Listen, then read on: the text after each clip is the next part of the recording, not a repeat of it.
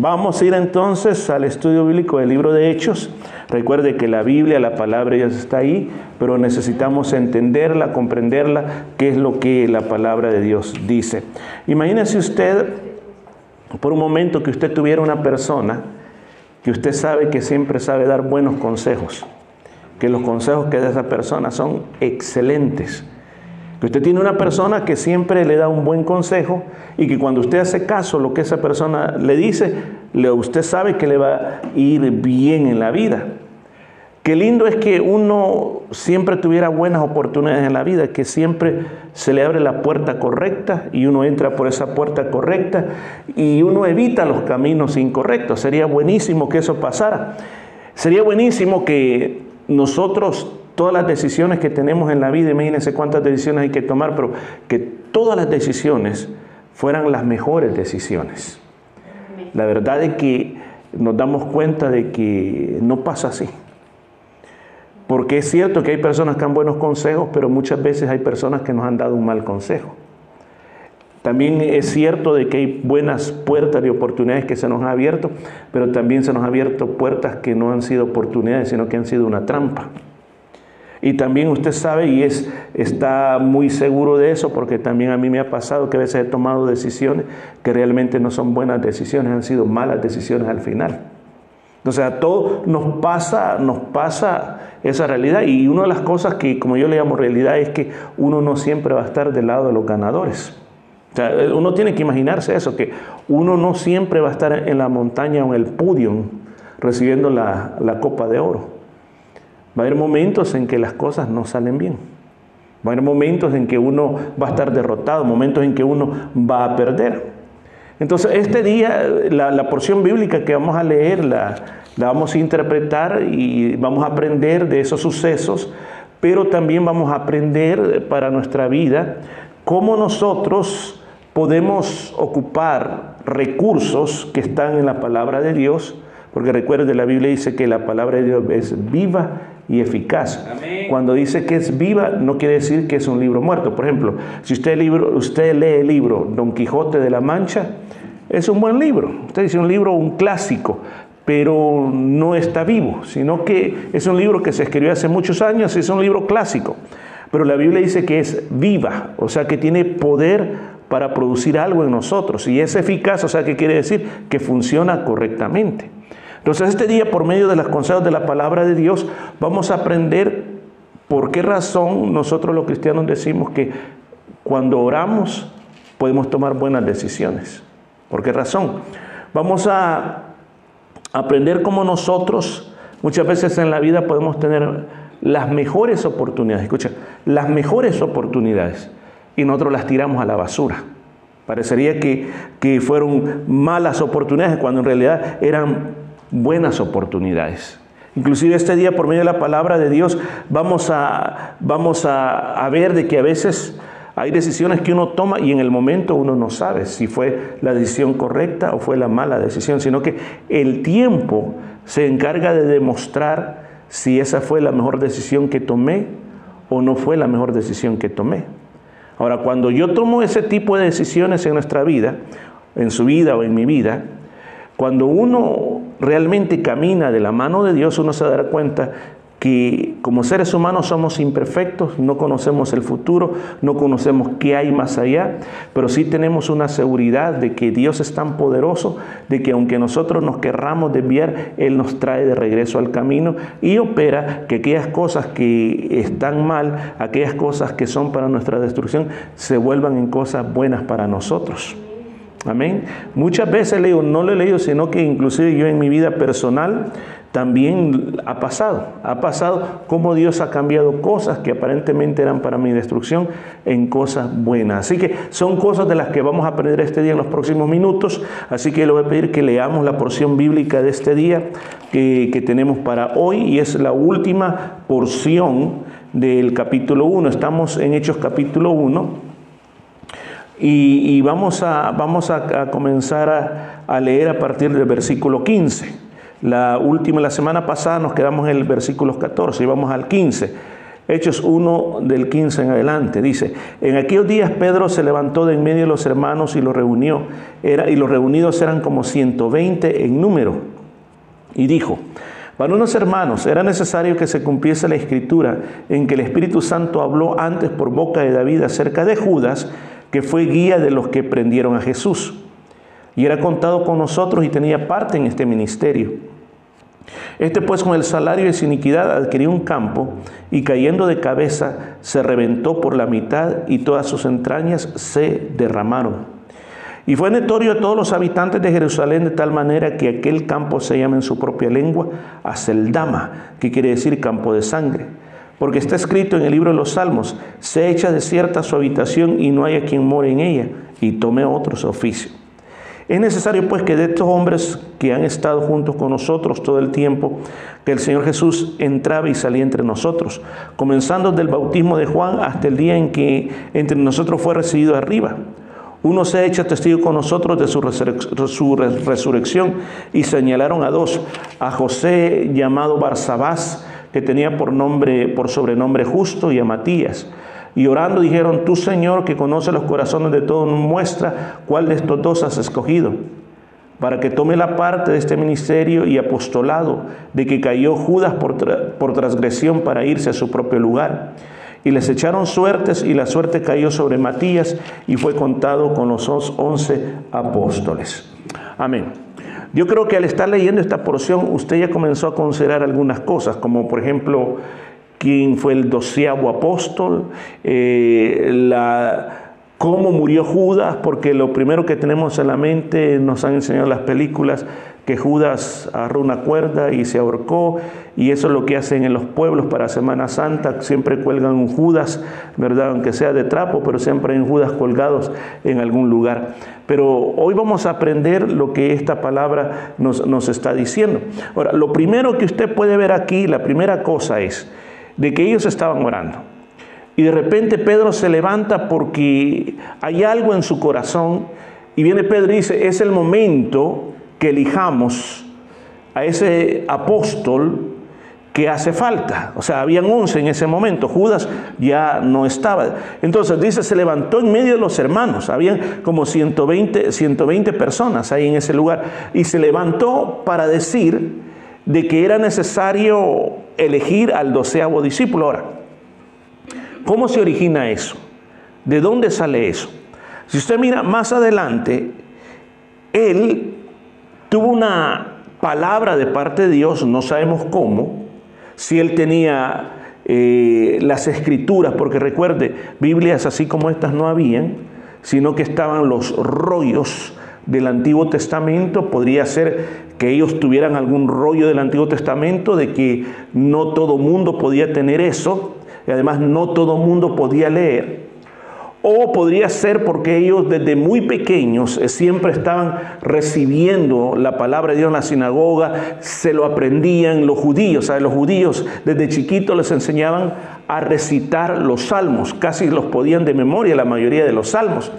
Entonces, él en ese momento, mientras él está en oración, le viene una palabra. Y la palabra que, a él le viene son dos salmos.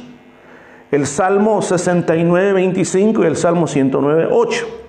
A la letra dice así el Salmo 69, 25. Sea su palacio asolado, en sus tiendas no haya morador. Salmo 109, 8. Sean sus días pocos, tome otros oficios. O sea, esas palabras le vinieron al corazón. Ahora, ¿qué hizo él con esas palabras? Esas palabras lo llevó a tomar una decisión. ¿Y cuál fue la decisión? A decir, varones hermanos, era necesario que se cumpliesen las escrituras, que el Espíritu Santo habló antes por boca de David acerca de Judas. O sea, él interpreta que esas palabras que dijo David tenían relación con Judas. Ahora, ¿qué es lo que pasó ahí en ese lugar? Cuando uno está queriendo tomar decisiones en la vida, muchas veces tomamos decisiones sin pensar. Digo, esta es una buena oportunidad, yo la tomo ahora. Pero yo creo que una de las mejores cosas antes de tomar cualquier decisión hay que pensarla. O sea, nunca tome decisiones por presión. Nunca. Por ejemplo, este día estaban hablando cómo los ciberataques están llegando mucho aquí en Australia.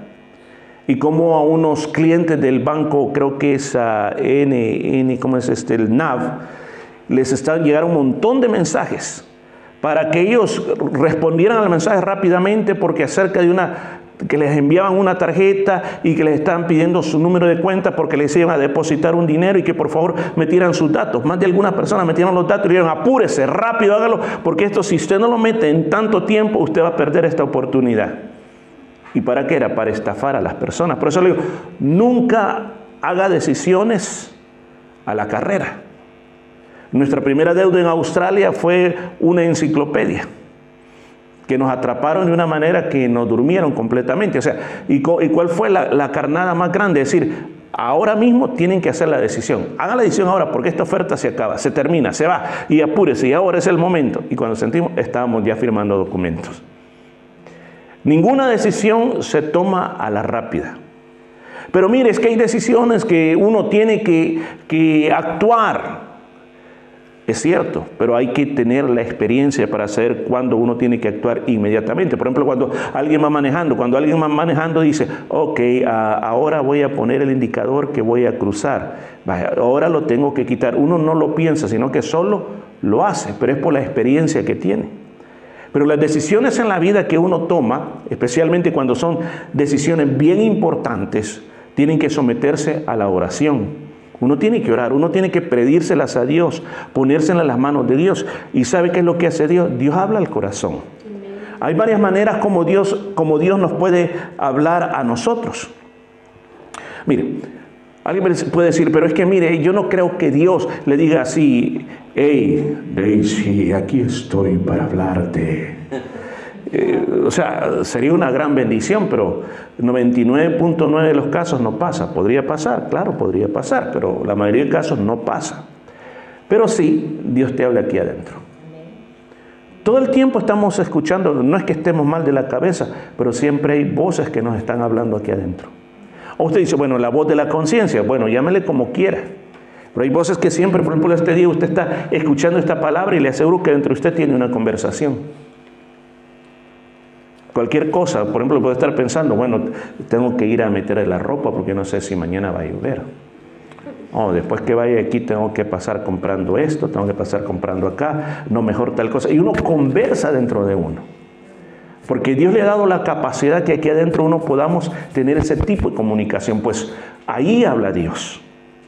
Y cuando uno entra a la oración, Dios te puede hablar aquí a tu corazón. Pero ¿para qué? ¿Cómo, cómo es que Dios habla al corazón?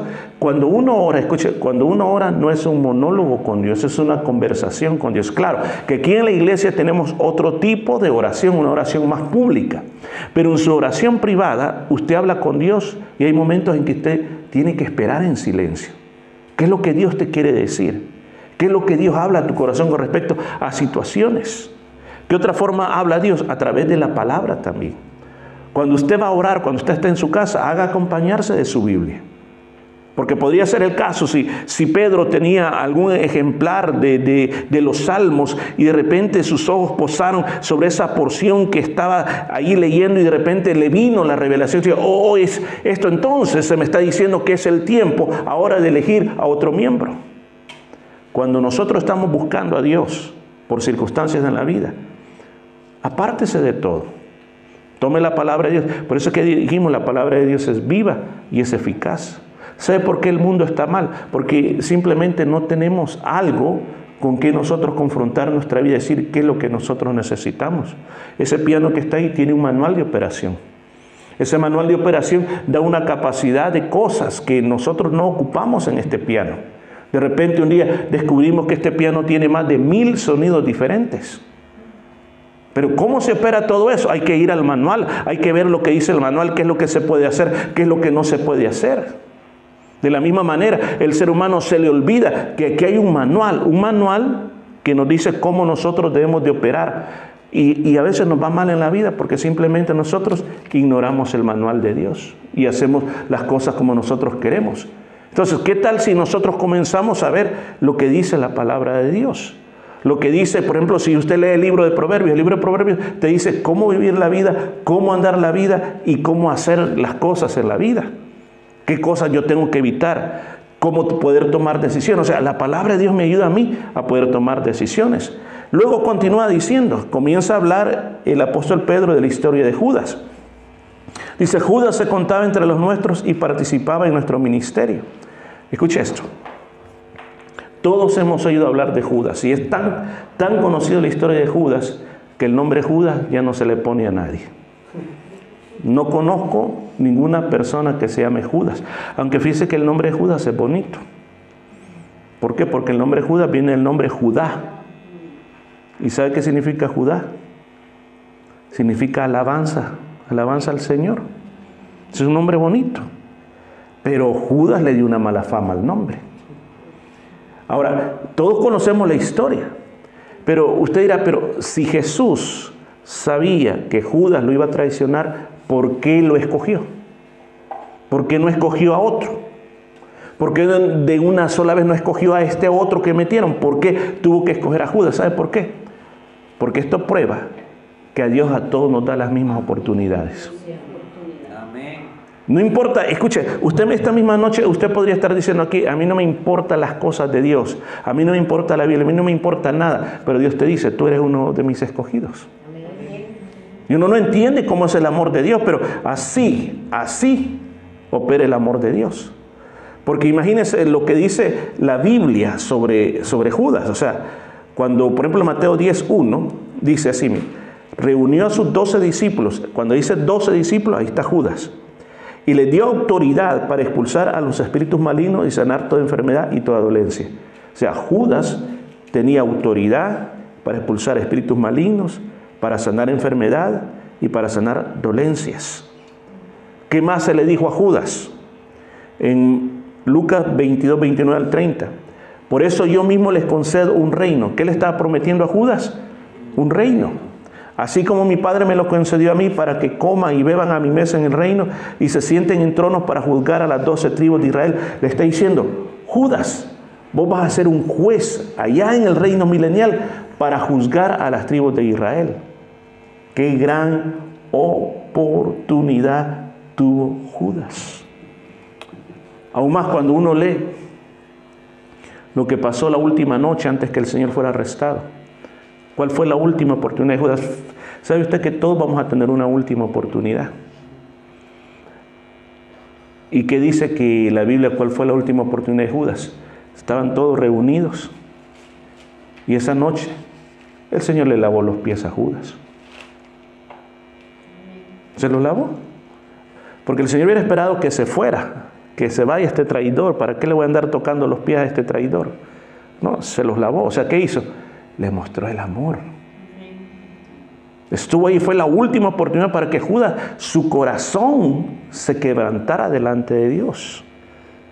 Aún más, las últimas palabras que el Señor le dice, lo que tienes que hacer, hazlo pronto. Puede haber dicho, pues me arrepiento, no, quizás mejor no lo hago.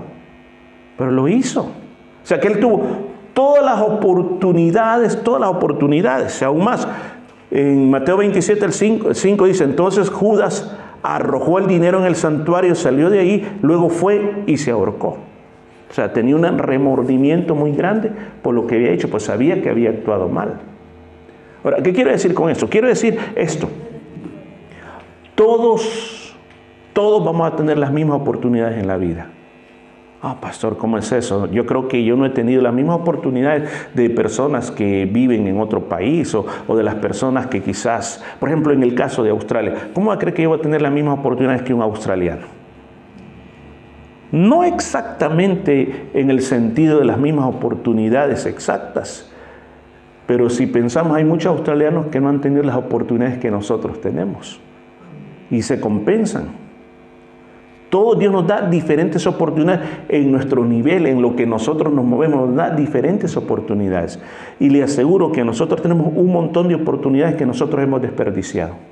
Les hemos echado a la basura. ¿Por qué echamos a la basura nuestras oportunidades? Por nuestra manera de pensar. Porque a veces nosotros pensamos, escúchame, que solo nosotros tenemos la razón y nadie más tiene la razón. O a veces nosotros, escucha, a veces nosotros pensamos que las oportunidades que yo necesito tienen que ser así como yo las defino en mi mente. Y muchas veces sabe a la conclusión que yo llego que las mejores oportunidades que he tenido yo en mi vida son las oportunidades que yo no había pensado que hicieran de esa manera. ¿Entiendes lo que estoy diciendo? Es como, como, como alguien que me invita a comer y me dice, te voy a dar una fruta muy rica. Bueno, a mí me gustan los mangos. Y entonces viene y en vez de, darme un mango me da otra cosa. Y digo, no, yo no quiero eso, a mí no me gusta eso, yo no voy a comer eso, eso es feo, eso aquí espere que la pruebe. Y cuando la pruebo digo, wow, esto está mejor que el mango. Así son las cosas de la vida. Hay muchas cosas que las hemos dejado pasar porque pensamos que no eran la buena oportunidad que yo necesitaba. Judas tuvo la mejor, de la mejor, de la mejor de la oportunidad. ¿Y qué hizo? La desperdició. ¿Y cómo fue el, final de él? Mire, vamos a aclarar un puntito aquí que yo sé que cuando usted estuvo escuchando la lectura bíblica dijo, no entiendo, parece que hay una contradicción ahí.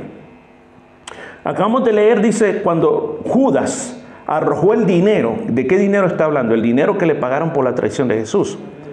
Salió de ahí y luego y fue y se ahorcó, ahorcó. Luego, ahora, Pedro está diciendo, escuche la versión de la historia de Pedro. Con el dinero que obtuvo por su crimen, Judas compró un terreno, ahí cayó de cabeza, se reventó y se le salieron las vísceras. Todos en Jerusalén se enteraron de ellos, así que aquel terreno fue llamado a Seldama, que en su propio idioma quiere decir campo de sangre. O sea, ¿hay contradicción? ¿Cuál será la verdadera historia? ¿Acaso Judas compró con el dinero un terreno? ¿Qué fue lo que pasó? Dice, 1.18 de Hechos. Este pues con el salario de su iniquidad adquirió un campo. Y aún más le da el nombre, que ese campo se fue conocido como el campo de sangre. Los sacerdotes, inclusive cuando Judas le entregó el dinero, ellos, dijeron, la ley, eso está en Mateo 27, 6 y 8, la ley no permite echar esto al tesoro porque es precio de sangre. Así que con ese compraron un, terreno para sepultar a los extranjeros.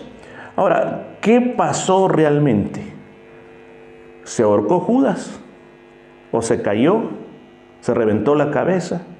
¿Qué fue lo que pasó? ¿Cuál es la, historia real? Mire, he oído yo personas que han dicho de que lo que pasó es que Judas eh, tomó tiempo, se compró un terreno, quería tener una farma, vivir tranquilo y bueno, y ahí tuvo un accidente y ahí se murió. Pero esto contradice lo que está diciendo también los evangelios.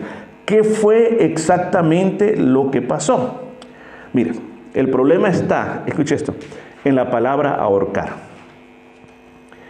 La palabra ahorcar, recuerde que la Biblia no fue escrita en español, sino que fue escrito en otro idioma. La palabra ahorcar también quiere decir empalar. Empalar quiere decir atravesar a alguien con un, con un palo, con una estaca. Por ejemplo, un caso específico, o sea, usted se ha leído la historia de Esther. Dice que Naamán mandó a construir una horca no sé cuántos metros para ahorcar a Mardoqueo.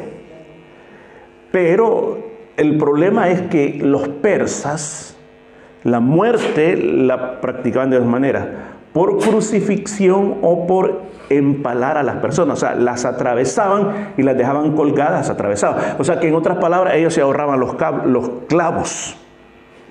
O sea, no, no ponían a las personas, sino que la atravesaban en esas estacas y las dejaban colgando arriba. Entonces, ¿qué es lo que se puede sacar en conclusión? Podría ser que Judas, el método que él ocupó para quitarse la vida, no fue quizás ponerse una cuerda aquí y jalarse de un árbol, porque no menciona árbol, no menciona nada, y tirarse sobre esa estaca, sobre ese empaleamiento, y luego así fue como puede pasar todo lo que aquí describe, de que cayendo de cabeza, se reventó por la mitad y todas sus entrañas se derramaron. Ahora, pero ¿cómo? Pero si dice que dio el dinero a los sacerdotes y cómo es que se compró ese terreno. O sea, de una manera indirecta, no directa, sino que de una manera indirecta, ese dinero sirvió para comprar ese campo. Amén. O sea, por eso es que no es que haya una contradicción, sino que está en la parte de esa palabra ahorcar. Que cuando usted la mire, los romanos cuando hacían, eh, castigaban a las personas, o las crucificaban o las empalaban. Esas son las dos maneras como ellos mataban a, las personas que ellos querían castigar. Entonces, este fue el caso de Judas. Judas tuvo todas las oportunidades y al final pues quedó de esta manera. Ahora, viene el tiempo y dice, ok, llega el momento de escoger un nuevo apóstol, una nueva persona que va a estar con nosotros, alguien que iba a estar con ellos. Entonces dice, tome otro su oficio. El Señor ya les había dado promesas a ellos de lo que ellos iban a hacer. Ahora, ¿Cuál, ¿Cuál, era aquí, según dice, las, las características o los requisitos para que una persona estuviera con ellos? Aquí dice que de estos hombres que han estado juntamente con nosotros todo el tiempo que el Señor Jesús salía y entraba, comenzando desde el bautismo de Juan hasta el día en que entre nosotros fuera sido arriba. O sea, para ser parte, ser considerado un candidato, tenía que haber estado con Jesús el día de su bautismo, tenía que haber sido testigo del bautismo de Jesús, andar con Jesús por todos lados eh, y ser testigo visible de la resurrección de Jesús. Ese era el requisito que aquí ellos estaban diciendo que era necesario. Ahora, llega el momento en que dicen, ok, tenemos dos personas aquí.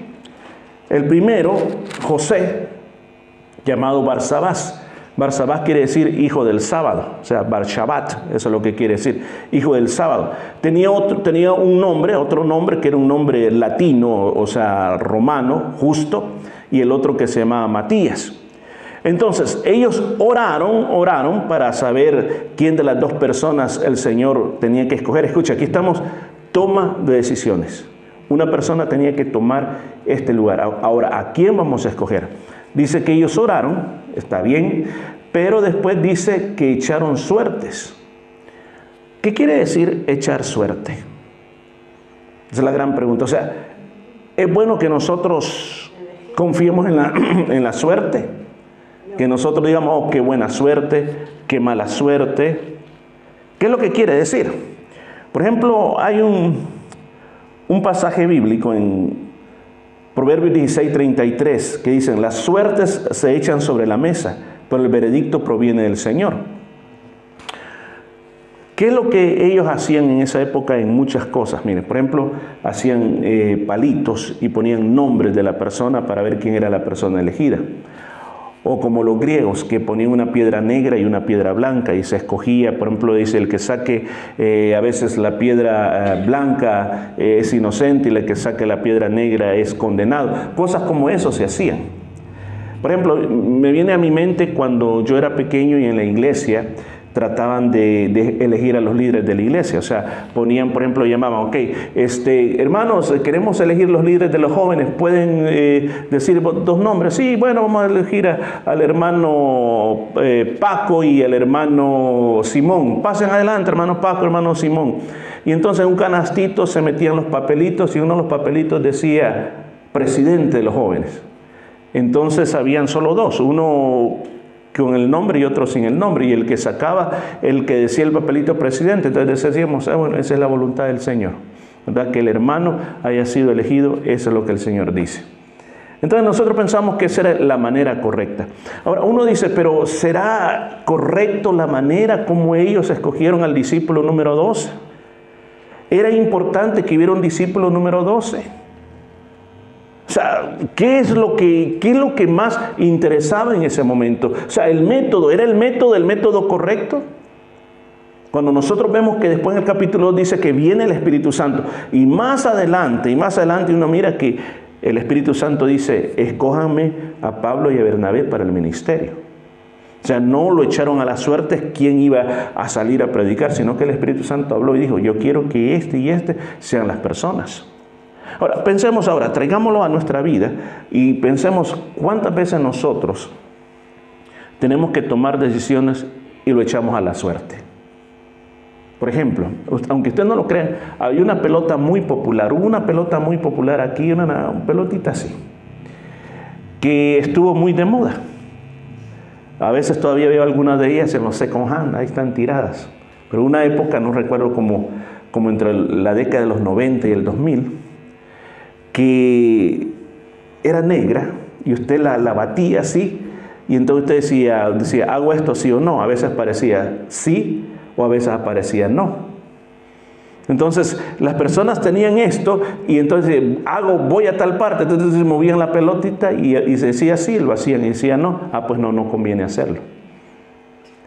Mire hermano, las personas muchas veces ocupan muchos métodos, métodos humanos para decidir qué van a hacer en la vida. Mire, ¿cuál fue el resultado de esto? No podemos decir mucho sobre Matías. Lo único que se dice que más adelante estaban los doce, dice, cuando, eh, cuando estaba aquel momento de que decían que se estaban descuidando las mesas de las viudas, decía, eh, los doce, los doce dijeron, nosotros no podemos descuidar la oración por estar sirviendo las mesas, los doce, ahí estaba Matías. Pero después de esto, el nombre Matías no se vuelve a escuchar en la Biblia. ¿Qué pasó con Matías? No sabemos. Pero sí hemos oído hablar del apóstol Pablo. ¿Será el apóstol Pablo realmente el, doceavo discípulo? Sería la gran pregunta. ¿Hizo los méritos suficientes como para colocarse a la par de los mismos discípulos? Dice la Biblia que el apóstol Pablo, el apóstol Pablo, él, él, muy bien dijo, él dijo claramente de que él no se consideraba ningún discípulo. ¿Por qué razón? Porque dice que él persiguió a la iglesia. Él fue un perseguidor de la iglesia. Dice, no me considero yo que soy un discípulo, que soy digno de estar dentro del grupo de los discípulos. La Biblia dice que después mataron a Jacobo. Casi en esa época mataron a Jacobo o a, Santiago. ¿Se eligió otro discípulo para sustituir a Santiago o a Jacobo? Ya no. O sea, ¿cuál es el punto aquí? ¿Por qué sucedió esto? ¿Por qué Pedro tuvo que tomar? ¿Fue una decisión correcta? ¿Fue una decisión incorrecta? Como dije al principio, hay cosas que el tiempo las demostrará. Porque ya viendo la base bíblica que hemos visto este día, mi pregunta para ustedes, ¿en qué momento está en su vida? Es tremendo que nosotros los seres humanos, algo que lo que siempre tenemos que hacer es estar tomando decisiones. Es algo bien tremendo. Especialmente cuando usted tiene responsabilidad. Uno dice, ah, cuando estoy chiquito, pues cuando yo, no, yo era chiquito no tenía que tomar decisiones. Como no, uno toma decisiones. Las decisiones que uno toma hoy le van a afectar el futuro. Por ejemplo, hoy lo que nosotros somos el resultado de las decisiones que ayer tomamos. No lo piensen, somos el resultado de las decisiones del ayer. Y hoy en este momento estamos nosotros tomando decisiones que van a afectar nuestro próximo futuro. ¿No cree que es interesante que nosotros tomáramos buenas decisiones en la vida? Ahora, yo creo que una de las cosas que, que uno tiene que tener siempre en perspectiva es que yo no soy perfecto. Eso es lo primero. Yo no soy perfecto. Otro consejo que le puedo dar hay personas que Dios ha puesto a tu lado que te pueden dar una buena ayuda. Personas que realmente son sinceras, personas que te pueden dar una buena mano de ayuda en los momentos que más necesitas. ¿Por qué no escuchar a esas personas también? ¿Qué más te puedo decir? Busca siempre, busca siempre la dirección de Dios en tu vida. Usted dirá, pero ¿cómo yo puedo buscar la dirección de Dios en mi vida? Ore. Orar no es un privilegio exclusivo de ciertas personas. La Biblia dice, a ti vendrá toda carne. Tú escuchas la oración. Escucho toda carne. La mejor, la mejor toma de decisión que usted puede hacer es orar. Donde quiera que esté, ore. A veces lo que hacemos, tomamos la decisión y después oramos. No, primero hay que orar, presente delante de Dios. ¿Qué usted va a hacer? ¿Cómo usted va a enfrentar esa circunstancia? Y luego que usted lo ha hecho, usted comienza a moverse por fe. ¿Qué quiere decir moverse por fe? Moverse por fe es que puede pasar esto. Usted dice, bueno, ¿qué pasó con la decisión que tenías que tomar? No es que estoy esperando, todavía no.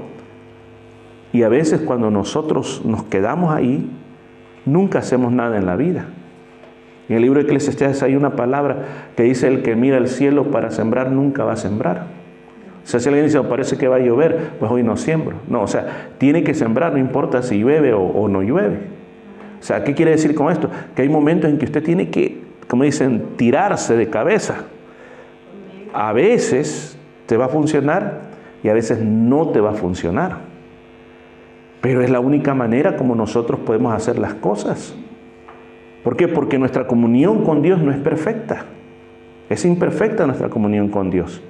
Ahora, ¿cómo nosotros podemos mejorar nuestra comunión perfecta con Dios? Acercándose más a Dios, buscando más de Él, poniendo mi vida en las manos de Él, dependiendo más de Dios. Cuando nosotros somos capaces de hacer estas cosas, entonces viene la guianza divina. ¿Qué puedo decir yo? ¿Lo he aplicado en mi vida? Lo he tratado de aplicar lo máximo, en todos los aspectos de mi vida, en las tomas de decisiones más grandes de mi vida, hasta para elegir con quién iba a pasar la vida. O sea, con mi esposa también no fue, Señor, a esta me llevo porque no hay otra más, venite conmigo. Sino que fue una petición. Una petición que Dios la contestó en el momento adecuado. Y cuando la contestó el Señor, yo le enseñé a ella mi lista de peticiones. Y ahí estaba el nombre de ella. Y no decía, Señor, dame la Juanita como mi esposa. No, estaba el nombre de ella. Estaba escrito. Ahora, con el transcurso de tiempo, eh, ha sido el matrimonio como, como, como dice, como al estilo La Cenicienta o como así una historia de amor digna de una novela romántica. No, hermanos, sí, somos personas normales. Pero sí hemos podido entender que en todo lo que hemos vivido, las etapas de la vida, las equivocaciones, como los buenos momentos, hemos visto que Dios ha estado con nosotros aún en, esta etapa de la vida, con todas las cosas que, que podrían estar pasando, como cosas de salud y otras cosas más, uno dice, bueno, Dios está con nosotros. ¿Y por qué Dios está con nosotros? Porque siempre estamos dependiendo de Él. Y eso es lo que yo quiero a usted animarle al cerrar este día, este estudio bíblico. De eso se trata. Se trata de, ok, tomas de decisiones, ok, tomas de decisiones. Insisto otra vez, esta decisión que tomó Pedro era el tiempo de elegir un nuevo discípulo y eligieron a Matías. Bueno, Matías no se sabe, quizás fue una persona que hizo el trabajo que tuvo que hacer, era el tiempo o no era el tiempo. Lo que vuelvo a decir y nos muestra esto es de que todo va a operar para bien a aquellos que aman a Dios. Toma eso esta noche. Que aún, escuche, aún que usted se meta en el peor de los problemas va a operar para su bien. ¿Me permite un, minuto más? Cuando el Señor lo arrestaron, fíjese que un momento antes el Señor dijo unas palabras y el apóstol Pedro era tremendo, se la tomó literalmente. Dijo, el que no tiene espada, vaya y compre una espada. Pues el Señor quería que lo que estaba queriendo decir no es que literalmente compraran una espada, sino que se pusieran listos que el tiempo que venía era bien difícil para ellos. Pero que a Pedro se compró su, ahí su espadita que cuando llegó y le llegaron a restaurar a Jesús, mire, la idea de Pedro era darle en medio de la cabeza al hombre, pero falló que le arrancó la oreja. Y, y usted cree que por eso lo que había hecho lo iban a dejar ir. No, él se iba preso también. Y si es posible, esta crucifixión también. Por haber, escuche, por haber hecho un atentado contra un servidor público. Pero el Señor intervino. ¿Cómo intervino? En primer lugar, o sea, aquel, ah, aquel gran, llamémosle relajo, error, metida de pata hasta el fondo. El Señor dijo, espérate Pedro, yo sé que aquí la regaste. Pero yo estoy aquí todavía. ¿Y sabes lo que voy a hacer? Le voy a poner la oreja de nuevo a este hombre como que nada ha pasado. ¿Estamos? Y la segunda cosa el Señor le dice a los soldados, miren muchachos, yo me voy con ustedes, pero todos estos me los dejan ir. A nadie me lo llevan preso. Ni a ese Pedro. A mí me llevan, ahora déjenlos ir. ¿Se da cuenta cómo el Señor, en medio de aquel, aquella gran metida de patas, rescató a Pedro? ¿No cree que lo puede hacer con nosotros? Amén. Toma de decisiones. Los muchachos que han venido ahora, muchas decisiones van a tener que tomar. Decisiones gigantes. Pero tienen que confiar siempre en el Señor. que Él sea el brazo de ayuda y que sea la cuerda donde siempre se agarren fuertemente para que las mejores decisiones puedan ser tomadas. Vamos a orar, inclina su rostro. Señor Jesús, te damos gracias por esta palabra. Hoy hemos aprendido algo que quizás muchos ya lo sabíamos y quizás para otros es algo completamente nuevo. Y este tópico tan difícil de las tomas de decisiones. Señor, esta noche al principio decíamos cómo quisiéramos tener alguien quien nos dé los consejos correctos para que nos vaya bien. Decíamos cómo quisiéramos tener solo las buenas puertas y pasar por ellas. Decíamos, Señor, esta noche, cómo quisiéramos que aún las cosas incorrectas que por una mala decisión tomemos, después se nos conviertan en buenas cosas a nuestra vida. Creo que todo eso es posible, porque tu palabra lo dice, que tú eres el que guiará nuestros pasos, que tú eres el que extiende un camino y va delante de nosotros, que tú eres el que nos guía, que tú eres el que nos muestra el camino donde debemos de ir. También entendemos, Señor, de que hay lugares donde tú nos vas a impedir que pasemos, porque ahí está tu mano como dijo el salmista David, ¿a dónde me esconderé Jehová de tu presencia? Si allá afuera lo más alto de las estrellas, desde ahí tú me vas a derribar. Lo profundo del mar, ahí también tú vas a estar. ¿Qué quiere decir esto para nosotros? Hay una garantía de guianza para nuestras vidas. Yo te suplico que abra nuestros ojos, abra nuestros oídos para poder entender qué es lo que tú quieres de nosotros qué es lo que tenemos que hacer. Señor, si en este preciso momento estamos viviendo consecuencias de malas decisiones, yo te pido que así, como el apóstol Pedro, tú cambiaste completamente todo aquello que él había provocado para que él pudiera irse libre, así también arregle las cosas en nuestra vida. Mira cuántos de nosotros en este momento estamos hundidos en un problema muy serio. Yo te suplico que nos saques de ahí. Extiende tu mano y sácanos de ese, de ese, problema. Danos una solución. Quizás en este momento haya alguien quien dice, aquí ya no puedo hacer nada. Aquí yo ya perdí todo. Aquí yo, yo ya me doy por vencido. Señor, en este día yo pido por un milagro. Pido por un milagro que en medio en medio de esta gran tormenta que está atravesando, tú lo tomes de la mano y lo levantes y le muestres un nuevo camino. Señor, rescata al que está derrotado, rescata al que está totalmente sin esperanzas. Señor, yo ruego por aquellas personas que han escuchado este mensaje y en su corazón esta noche sienten que hay un fuego que les invita a conocer a Dios. Señor, yo te pido por esas personas que puedan entregarse a ti. Si en este lugar, tú que me estás escuchando, nunca le has entregado tu corazón al Señor y sientes que necesitas la ayuda de Dios, yo te pido que ahí donde estás con todo tu corazón, repitas esta oración conmigo poniéndole fe. Dile, Señor Jesús, en este día, yo me rindo a ti. Te abro la puerta de mi corazón. Entra y sé el rey y el Señor de mi vida. Te pido perdón por todos los pecados que cometí contra ti. Yo te pido que me limpies Limpia mis emociones, mis pensamientos y las malas decisiones que he tomado. Te pido que me llenes de tu Espíritu Santo. Quiero ser libre de toda condenación. Quiero que pongas mi nombre en el libro de la vida. Gracias Jesús por morir en la cruz por mí. Gracias Jesús por darle vida a este corazón. Gracias, Padre mío. Cantamos todos juntos, ven.